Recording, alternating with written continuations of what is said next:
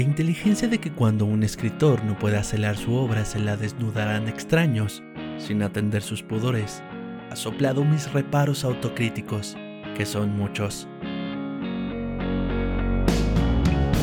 Hola, yo soy Eduardo Aguilar y un día, mientras me inspiraba en la música para crear historias, vino a mí la pregunta, ¿cuáles fueron las historias que inspiraron a la música? En este podcast contaré los sucesos que inspiraron a los artistas a escribir la letra de sus canciones. Esta semana, Alfonsina y el mar, de la cantante folclórica argentina Mercedes Sosa. Sin más, sean bienvenidos a Mano Destra.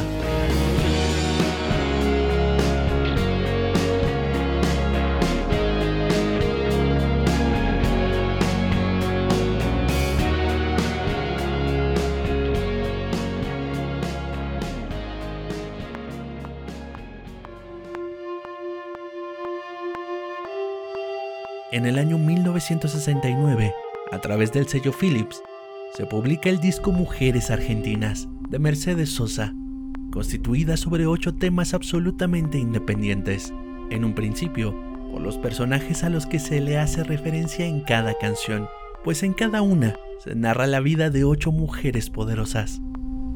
Sin embargo, hay una que salta a la vista, Alfonsina y el mar, una de las canciones más dulces del repertorio folclórico argentino. Para sorpresa de muy pocos, su letra es el relato de una tragedia. Félix Luna y Ariel Ramírez lograron amalgamar la música con versos de amarga ternura, tal como sería la vida de la poetisa Alfonsina Storni.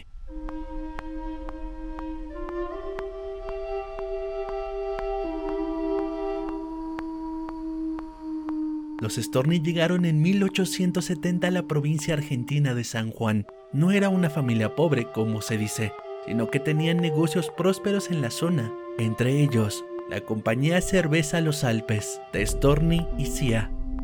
Alfonso Storni se reunió con sus hermanos que ya estaban instalados en Argentina, pero en 1880 retornó a Suiza, donde se casó con Paola Martignoni, maestra de escuela y con quien regresó a San Juan unos años después. Sus primeros dos hijos nacieron en Argentina, María en 1887 y Romeo tan solo un año después.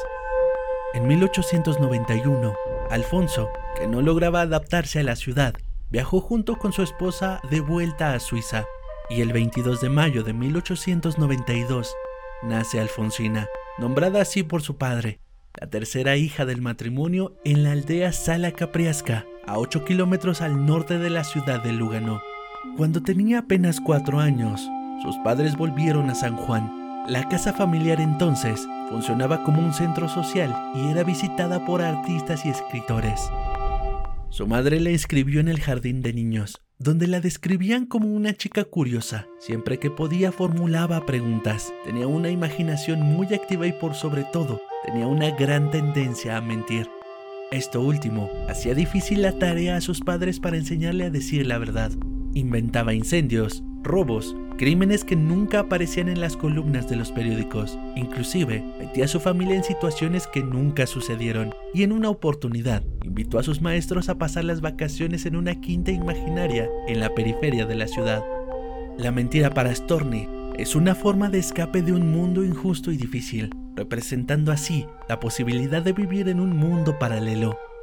En 1901, Alfonso se muda con su familia al Rosario, llevando consigo algunos ahorros con los que Paulina abrió una pequeña escuela domiciliaria y pasó a ser la cabeza de una familia numerosa, pobre y sin nadie que la manejara. Los alumnos abonaban un peso con 50 centavos cada uno y llegaron a ser 50. Sin embargo, la ganancia de 75 pesos mensuales no permitía una vida cómoda para la familia. La pareja entonces decide arriesgarse e instalan el café suizo cerca de una estación del tren. La difícil situación de la familia obligó a Alfonsina a abandonar la escuela y comenzó a trabajar lavando platos y atendiendo las mesas a sus 10 años de edad. Un negocio que sobrevivía pero que terminaría fracasando, probablemente por la imposibilidad de manejar el proyecto y el alcoholismo de su padre, quien se sentaba en una mesa a beber hasta que su esposa, junto con uno de sus hijos, lo arrastraban hasta su cama. Una vez cerrado el café, se mudaron de casa su hermana María se casó y Ricardo, su esposo, falleció por causas que no se conocen. Este hecho coincide con la edad en la que Alfonsina empezó a escribir poesía. Los momentos difíciles se profundizaron con la muerte de su padre en el año 1906. Con una familia numerosa, a Paulina se le hacía cuesta arriba sostener la economía familiar, así que las mujeres de la familia comenzaron a trabajar de costureras. A pesar de ser casi una niña, Alfonsina debe encararse a los problemas económicos del mismo modo que en otras épocas posteriores de su vida. Las tareas domésticas no le dejaban tomarse un descanso, ya que tenía que ayudar con la costura a su madre hasta la madrugada y con las tareas escolares de su hermano pequeño. El trabajo en casa no la conformaba, ya que no le rendía económicamente y debía pasar largos periodos encerrada. Para cambiar su situación, buscó un trabajo de forma independiente y lo encontró en una fábrica de gorras para posteriormente entregar volantes de algún festejo del Día de los Trabajadores. En 1907, Manuel Cordero, un director teatral que estaba de gira en las provincias junto con su compañía, arribó al Rosario. Lo hizo en Semana Santa, con el objetivo de representar las escenas de la pasión. Paulina tomó contacto con la compañía y se le asignó el papel de María Magdalena. Alfonsina, por su parte, asistió a los ensayos y dado que dos días antes del estreno se enfermó la actriz que personificaba a San Juan Evangelista y que ella sabía de memoria todos los papeles y no le incomodaba interpretar a un hombre, la reemplazó. Al poco tiempo, visitó Rosario la compañía de José Tallave para entrevistarse con Alfonsina, quien les demostró que podía recitar y memorizar largos versos, y se le ofreció trabajo. De esta forma, Alfonsina dejó la casa de Rosario junto con el resto de su familia. Pasaría un año completo viajando por Santa Fe, Córdoba, Mendoza, Santiago del Estero y Tucumán, representando espectros de Ibsen, La loca de la casa de Pérez Galdós y Los muertos de Florencio Sánchez. Cuando por fin vuelve al Rosario, se encuentra con que su madre se ha casado y por ello la situación de la familia ahora se ha favorecido, permitiéndole retomar nuevamente sus estudios. En 1909 dejó el hogar materno para terminar sus estudios en Coronda y fue aceptada por su entusiasmo, porque no tenía certificado de estudios primarios y tampoco aprobó el examen de ingreso, pero la recién abierta escuela necesitaba alumnos. Su profesora de idioma nacional, Emilia Pérez de la Barra, la estimuló a trabajar porque había detectado en ella condiciones de escritora. Por su parte, la secretaria de la institución, Carlota Garrido de la Peña, una escritora santafesina, propuso publicar un boletín del colegio que reflejara las actividades de este y del lugar. En 1910 comenzó a realizar viajes los fines de semana sin que nadie supiera a dónde iba y de dónde conseguía el dinero. Alguien se dio cuenta de que viajaba al Rosario. En la ciudad de San Lorenzo, durante la celebración del aniversario de la batalla de San Lorenzo, le pidieron que cantara. En un escenario adornado de banderas argentinas, entonó la cabantina de El Barbero de Sevilla de Rossini. En un momento de silencio, alguien afirmó en voz alta que ella era la muchacha que cantaba en Rosario, en un lugar de dudosa reputación, a lo que el público respondió con risas. Tiempo más tarde, su madre asistió a la entrega de diplomas de maestros. En el programa del acto figuraban tres poemas de Alfonsina, uno de ellos fue recitado por alumnos del Jardín de Infantes, titulado Un viaje a la luna. Al conseguir su título, también consigue un puesto de maestra y se vincula a dos revistas literarias, Mundo Rosarino y Monos y Monadas. Allí aparecerían sus poemas durante todo ese año. Durante esa época, conoció a un hombre del cual no se ha pronunciado su nombre, con quien tuvo un romance. Al terminar el ciclo escolar, renunció a su puesto y se trasladó a Buenos Aires, sola y con un hijo próximo a nacer. El nacimiento de su hijo Alejandro define en su vida una actitud de mujer que se enfrenta sola a sus decisiones, pues al poco tiempo de nacer, comenzó a trabajar en algunos comercios, hasta que en el Consejo Nacional de Educación se le otorgó su nombramiento. Desde entonces se dividió entre la enseñanza y las cátedras de declamación en el Teatro Infantil Municipal Labardén y en el Conservatorio Nacional, donde se desempeñó hasta el último de sus días. En el año 1913 consiguió trabajo de cajera en una farmacia y posteriormente en la tienda a la Ciudad de México. Realizó algunas colaboraciones en la revista Caras y Caretas. Se supone que mediante la recomendación, la remuneración era de 25 pesos. Además, leía todos los avisos que ofrecían empleos hasta que encontró una solicitud de corresponsal psicológico que contara con redacción propia. La empresa solicitante se dedicaba a la importación de aceite de oliva. Cuando se presentó a la entrevista de trabajo, era la única mujer entre cientos de postulantes y tuvo que insistir firmemente para que le permitieran ser evaluada. El examen consistió en la redacción de una carta comercial y dos avisos publicitarios, uno de yerba mate y otro de aceite de la firma. Al cabo de unos días, le notificaron que era la elegida, pero por ser mujer, su sueldo fue de 200 pesos mensuales, cuando al anterior empleado le pagaban 400. Y su labor era de responder cartas de quejas y consultas de los clientes. En Caras y Caretas se relacionó con José Enrique Rudó, Amado Nervo, José Ingenieros y Manuel Baldomero Ugarte. Y sería con estos dos últimos con quienes su amistad sería más profunda. Con este empleo, su situación económica mejoró por lo que pudo realizar viajes frecuentes a Montevideo, donde conoció a la poeta uruguaya Juana de Ibarboró y al que sería su gran amigo, el escritor también uruguayo, Horacio Quiroga. Quiroga le recomendó en una carta a José María Delgado viajar a Buenos Aires para conocer a Alfonsina y conversar sobre su poesía. Además, comenzó a frecuentar el cine con ella y los dos hijos de ambos. En una oportunidad, en una reunión en una casa de la calle Tronador, donde se reunían los escritores de la época, jugaron a las prendas, consistiendo en que Alfonsina y Horacio debían besar al mismo tiempo las caras de un reloj de cadena que sostenía él. Este rápidamente retiró el reloj en el momento que Alfonsina se aproximaba a sus labios y se besaron. El episodio no le causó mucha gracia a su madre, quien se encontraba presente. Alfonsina acompañaba a Quiroga a las tertulias literarias y a escuchar música. A los dos les gustaba Wagner. Frecuentemente viajaban a Montevideo y se tomaron fotografías, donde aparecen muy alegres. Los viajes se realizaron porque Quiroga fue adscrito al consulado uruguayo y siempre lo hacía acompañado de intelectuales femeninas.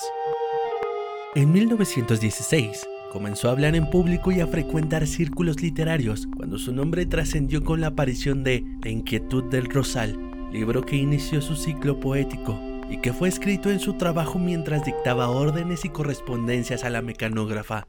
En él, expresaba sus deseos como mujer describiendo su condición de madre soltera, sin ningún tipo de complejo. En un encuentro que tuvo con el poeta Félix Visillac, le leyó los versos que en él se plasmaban. Al terminar, este le propuso acompañarla a la imprenta de Miguel Calvello, quien aceptó imprimir el libro a cambio de 500 pesos por 500 ejemplares. Alfonsina aceptó, pero nunca pagó la cuenta porque no logró reunir el dinero. El libro no tuvo una buena aceptación. La revista Nosotros, de Roberto Giusti y Alfredo Bianchi, dedicó media página en marzo de 1916 diciendo Libro de una poeta joven que no ha logrado todavía la integridad de sus cualidades, pero que en el futuro ha de darnos más de una valiosa producción literaria. A raíz de algunas críticas de sus jefes en su trabajo de corresponsal psicológico, quienes no veían bien que la escritora de un libro que lindaba con la inmoralidad trabajase ahí, tuvo que renunciar. Le prometieron dejarla seguir si les aseguraba que no volvía a repetirse, pero ella no lo aceptó. La publicación de este libro le permitió ingresar a los cenáculos de escritores, como la primera mujer en integrarlo.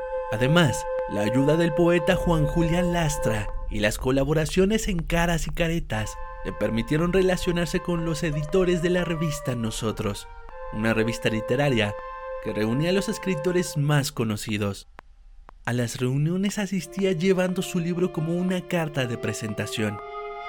Alfonsina comienza a ganar espacios en este mundo de hombres y en 1921 ya es conocida como poetisa y se crea para ella una cátedra en el Teatro Municipal Labardén. Dos años después, es profesora de lectura y declamación en la Escuela Normal de Lenguas Vivas e interviene en la creación de la Sociedad Argentina de Escritores. Amado Nervo El poeta mexicano paladín del modernismo junto con Rubén Darío publicó sus poemas también en Mundo Argentino, y esto da una idea de lo que significaría para ella, una escritora sin reconocimiento aún, el haber llegado hasta aquellas páginas.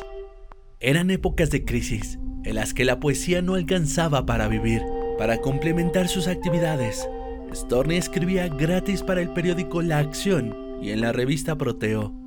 Buscó un trabajo más rentable y consiguió ser directora del colegio Marcos Paz, que funcionaba en una casa rodeada de un gran jardín y además tenía una biblioteca con más de 2.000 libros que le permitieron completar sus lecturas. Su voluntad no la abandonó y siguió escribiendo. En 1918 publicó El Dulce Daño y el 18 de abril de ese año se le ofreció una comida en el restaurante Génova, donde se reunían mensualmente el grupo de nosotros, y en esa oportunidad se celebró la aparición de su obra. Los oradores fueron Roberto Giusti y José Ingenieros, su gran amigo y protector, y a veces su médico. Alfonsina se estaba reponiendo entonces de la gran tensión nerviosa que la había obligado a dejar momentáneamente su trabajo en la escuela, pero su cansancio no le impidió disfrutar de la lectura de su poema nocturno. En 1923, la revista Nosotros, que lideraba la difusión de la nueva literatura argentina y con un hábil manejo formaba la opinión de los lectores, publicó una encuesta dirigida a los que constituían la nueva generación literaria. La pregunta estuvo formulada sencillamente. ¿Cuáles son los tres o cuatro poetas nuestros, mayores de 30 años, que usted respeta más? Alfonsín Storni Tenía en ese entonces 31 años recién cumplidos, la edad límite exigida para constituirse en maestro de la nueva generación. Su libro, Languidez, había merecido el Premio Municipal de Literatura de la Ciudad de Buenos Aires y el segundo Premio Nacional de Literatura, lo que la colocaba muy por encima a sus pares. Muchas de las respuestas a la encuesta de nosotros coincidieron en uno de los nombres, Alfonsina Storni. En 1925 se publica Ocre, un libro que marca un cambio decisivo en su poesía. Desde hace dos años, es profesora de literatura y declamación en la Escuela Normal de Lenguas Vivas, y su postura como escritora está absolutamente afianzada entre el público y sus iguales. Por aquella época, muere José Ingenieros, y esto la deja un poco más sola. Una tarde, la chilena Gabriela Mistral llega a tocar la puerta donde habitaba Alfonsina. Le había hablado por teléfono antes de ir y le impresionó gratamente su voz, pero le habían comentado que sus rasgos no eran muy agraciados, por lo que esperaba una cara que no congeniara con la voz. Cuando la puerta se abre, pregunta por Alfonsina, porque la imagen con la que se encuentra no coincide con la advertencia. Ojos azules, una nariz empinada, piel rosada, y una hermosa cabellera de hilos plateados, como luz de luna al mediodía. El encuentro debió ser importante para la chilena, ya que publicó su relato en ese año en el Mercurio. En esta época elaboró sus teorías acerca de la relación entre hombres y mujeres, con el objetivo de volcarlo en una obra teatral. El resultado se vio reflejado el 20 de marzo de 1927, cuando se estrenó su obra de teatro El amo del mundo despertaba las expectativas del público y de la crítica. El día del estreno asistió el presidente Alvear con su esposa, Regina Passini. Al día siguiente, la crítica se ensañó con la obra y a los tres días tuvo que ser cancelada. Este fracaso fue difícil para ella, que ya venía de 10 años de elogio por cada libro de poemas y ahora estaba exponiendo sus verdades más íntimas. El argumento de la obra es una síntesis de su vida. La mujer que ha sido madre revela su secreto al hombre de quien se enamora, y este termina prefiriendo contraer matrimonio con otra, de no muy buen pasado pero sin hijos. La mujer termina ayudando a su rival a conquistar al hombre que ama y confiesa la verdad del origen de su hijo, a quien dedica el resto de su vida. En 1928, el poeta Francisco López Merino toma su propia vida Storni era su amiga. Se habían conocido en el vestíbulo de un hotel en Mar de Plata durante una celebración literaria. Ese mismo año en Rosario se intensificarían sus manías y el delirio de persecución con el que había estado lidiando desde hace años. se cree que se reprochaba el hecho de no darle un padre a su hijo. Se sentía observada por los meseros de los cafés, los trabajadores de los tranvías y casi todo ciudadano normal que se cruzara con ella. En 1931, el intendente municipal nombró a Alfonsina jurado y es la primera vez que ese nombramiento recae en una mujer. Alfonsina se alegra de que comiencen a ser reconocidas las virtudes que la mujer, esforzadamente, demuestra. En 1934, también publicó, después de ocho años, un nuevo libro llamado Mundo de Siete Pozos, una recopilación de poemas que dedicó a su hijo Alejandro. Gabriela Mistral, al leer el libro, comentó que poetas como ella nacen cada 100 años. La foto de la tapa estaba dedicada a María Müller y era una prueba de cómo le gustaba lo que la vida le ofrecía a los 40 años. Lucía el pelo corto y la cabeza inclinada con coquetería y el brazo extendido en forma graciosa. Ese verano lo pasó en Real de San Carlos con su amiga Fifi. Realizó largos paseos por el río descalza. Descargó sus nervios y en su habitación durmió largas noches y también siestas, situación que se repitió el verano siguiente, agregando días en Montevideo y otros en Positos. En ese verano dieron comienzo sus problemas de salud. Un día, cuando se estaba bañando en el mar, una ola fuerte y alta le pegó en el pecho a Alfonsina, quien sintió un dolor muy fuerte y perdió el conocimiento. Sus amigos la llevaron hasta la playa. Cuando recobró el conocimiento, descubrió un bulto en el pecho que hasta el momento no se notaba, pero en esa oportunidad se podía tocar con la mano. Al principio, Alfonsina no le dio mucha importancia, pero sus amigos le insistían en acudir al médico para revisarse.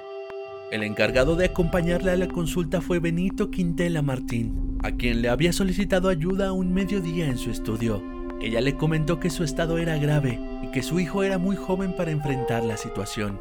El pintor trató de disimular su sorpresa y le recomendó consultar a su especialista. Así, el 20 de mayo de 1935, Alfonsina fue operada del cáncer de mama en el Sanatorio Arenales.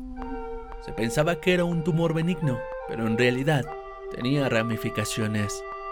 La mastectomía le dejó grandes cicatrices físicas y emocionales. Siempre había sufrido de depresión, paranoia y ataques nerviosos, pero ahora los síntomas de la enfermedad mental estaban empeorando, volviéndose fría y evasiva con sus amistades. En 1936, Horacio Quiroga, su gran amigo, con quien nunca se supo a ciencia cierta los menesteres de su relación, toma su propia vida, y Alfonsina dedica un poema de versos conmovedores y que presagian su propio final. En 1937, escribió su último libro llamado Mascarilla y Trébol, publicado al año siguiente. Tenía que superar la muerte de Horacio Quiroga y evitar el retorno de la suya. Se cuidaba de todo. Cuando comía pan dejaba el trozo que había usado para sostenerlo. Su carácter cambió. Ya no visitó más a sus amistades y no podía admitir sus limitaciones físicas. Deseaba vivir, pero no aceptaba los tratamientos impuestos por los médicos. No permitía que su hijo la besara y se lavaba las manos con alcohol antes de acercarse a él o de cocinar. En enero de 1938, Alfonsina pasó sus vacaciones en Colonia y recibió el 26 de ese mes una invitación del Ministerio de Instrucción Pública uruguayo que intentaba reunir en un mismo acto a tres grandes poetas del momento, Juana de Ibarboró, Gabriela Mistral y ella. Cuando escribió su libro en el concurso de poesía, le preguntó al director de la Comisión Nacional de Cultura, Juan José de Urquiza, ¿y si uno muere, a quién le pagan el premio? A mediados de ese año, apareció una antología poética con sus poemas preferidos. Otro suceso fue una solicitud a su amiga Fifi para hospedarse en su casa real de San Carlos, pero esta le dijo que en esos días tenía visitas y Alfonsina resolvió viajar a Mar de Plata. Cuando su amiga le pidió que no fuera porque esa ciudad le alteraba bastante, respondió, ¿Tenés miedo de que muera en tu casa? Así, el 18 de octubre de 1938 viajó a Mar de Plata, cuando el tren partió, le dijo a su hijo que le escribiese, que lo iba a necesitar. Alfonsina le escribió dos cartas de contenido ambiguo a su hijo, el 19 y 22 de octubre, en las que parecía que luchaba contra la decisión de terminar con su vida. El jueves 20, escribió todo el día en el hotel. Escribió todo ese día y el siguiente, hasta que el dolor en el brazo le impidió continuar. Sin embargo, continuó después de todo y la mañana del sábado despachó una carta en el buzón que contenía el que sería su último poema, Voy a dormir. El lunes le solicitó a la mucama que escribiese por ella una carta para Alejandro, su hijo, puesto que el dolor de su mano ya era insoportable, y a las once y media se acostó a dormir. Aproximadamente a la una de la mañana del martes 25 de octubre de 1938, Alfonsina Storni abandonó su habitación y se dirigió a la playa La Perla.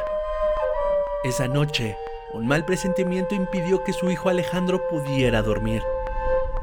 Temprano en la mañana, la mucama golpea la puerta del dormitorio para darle a Alfonsina el desayuno y no obtiene respuesta, por lo que piensa que es buena idea no insistir y dejarla descansar. A las 8 de la mañana, dos obreros de la dirección observaron algo flotando a 200 metros de la playa que podría tratarse de una persona. Uno de ellos se adentró en el agua, mientras que el otro denunciaba todo a la policía.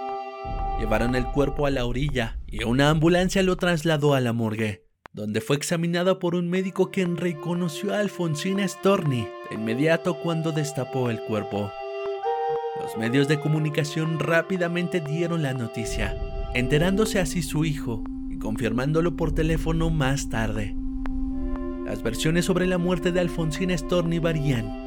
Hay quien dice que se internó lentamente en el mar, haciéndolo ver todo con tintes más románticos.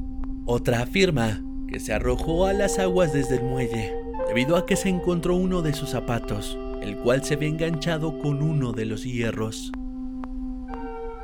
Alfonsina y el mar narra en sus versos los últimos instantes de vida de Storni y también las interrogantes que nunca tuvieron respuesta que se expresan en ella de una manera donde la realidad y la ficción se ven distorsionadas pero al mismo tiempo de una forma muy directa. Solo sabrá Dios qué angustia le acompañó, qué dolores viejos cayó su voz, como para recostarse arrullada en el canto de las caracolas marinas.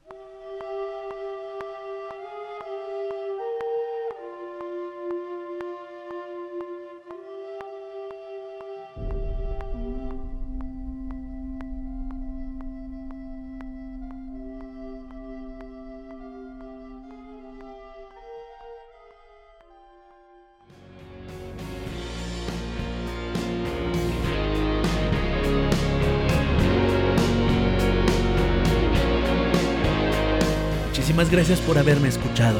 Yo soy Eduardo Aguilar y los martes de cada semana tenemos una cita aquí con un nuevo episodio.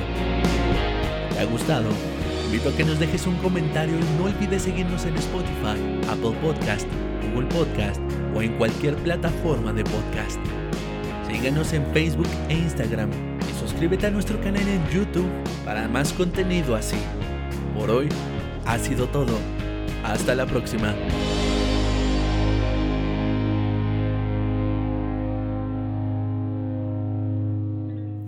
Programa fue una producción de Kraken Studios.